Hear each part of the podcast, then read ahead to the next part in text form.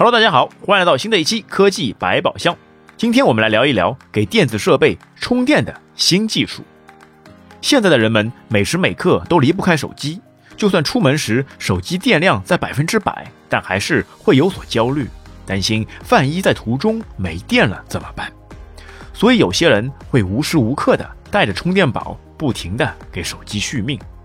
当然，还包括现在身上越来越多的智能穿戴设备。智能手表、智能手环、蓝牙耳机，还有以后或将来临的元宇宙的 AR 眼镜，这些设备都需要每天或是隔几天就要充电。但在不久的将来，充电这个问题可能很快就会迎来改变。就在几个月前，在知名科学周刊《自然》上，一篇来自我们中国复旦大学科研团队的论文，就打开了这扇新世界的大门。论文的名字是。高性能可编织锂离子纤维电池的可扩展生产。这篇论文写的是他们在研究一种智能衣服。好玩就好玩在，它虽然也是个智能穿戴设备，但最大的用途反而是给手机等电子设备进行充电。假如以后可以穿上这种衣服或是裤子，那是不是随时随地都可以给电子设备充电？并且，如果在天冷的时候，衣服里再加上电热丝，是不是只要穿着单衣就可以无惧严寒了呢？当然，大家先不用激动，毕竟目前还是研究阶段。现在来看，每一米的纤维锂离子电池电池容量只有二十五毫安，而目前一部普通的手机电池电量基本都在三千毫安左右，所以换算一下，想要充满一部手机。就需要一百二十米以上的纤维锂离子电池。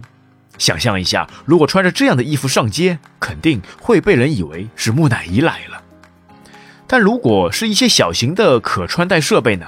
比如一副蓝牙耳机，单耳的电池一般也就在四十毫安上下。那接下来我们来说说原理。我们的衣服都是由纤维织成的。我们的手机电池则是由锂元素作为原材料，所以只要把传统的锂离子电池做成一根根细长形状，并且用特殊材料封装起来，再把它们编织起来，那不就 OK 了吗？但把纤维做成锂离子电池，这还真是很少听闻，但做起来却是非常的困难。之所以能登上自然。并且被评为蓄能领域可穿戴技术领域的里程碑研究，就是因为它的的确确在很多方面有所突破。在以前，科学界普遍的认知都是电池越长，内部的电阻就越大，所以不可能把电池做得很长。但没想到，复旦大学这个团队在前几年的一次实验里，偶然发现纤维锂离子电池跟常识不一样。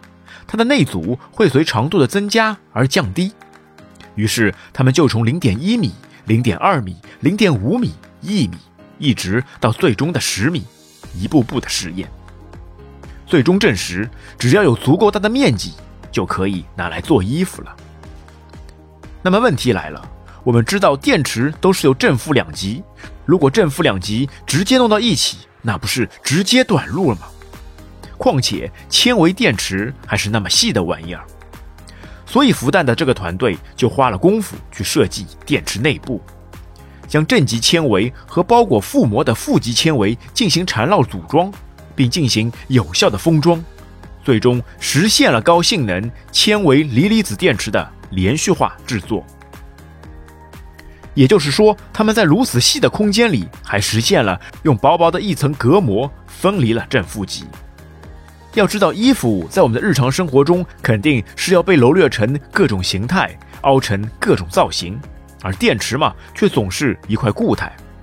那么现在他们研究出的衣服，通过特殊的封装后，无论怎么折叠，包括拧成一根麻花样，都可以正常充电。然而另一个问题是，衣服总是要洗的嘛？那么通过无数次的实验，其特殊的封装结构，哪怕是吸饱了水分，也是能够正常充电。甚至连充电发热的问题都给解决了。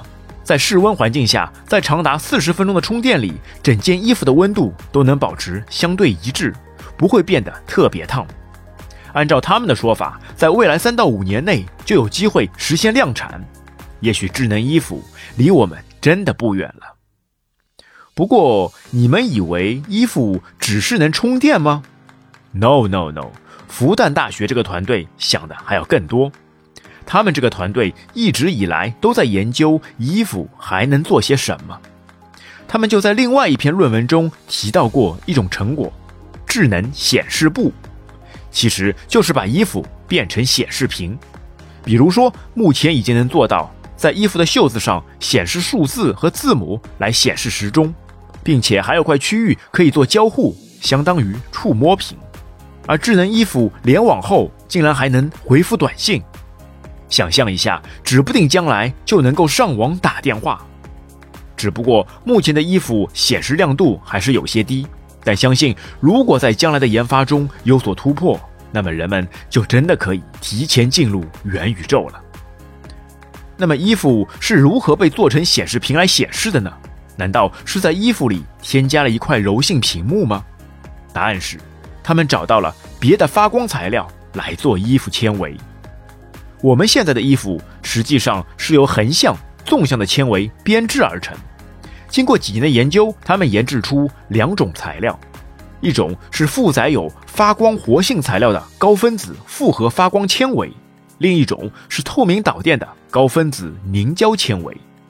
会发光的纤维用于纵向，另一种则用于横向固定。最后通过芯片的控制，就能实现类似荧光屏一样的发光发亮。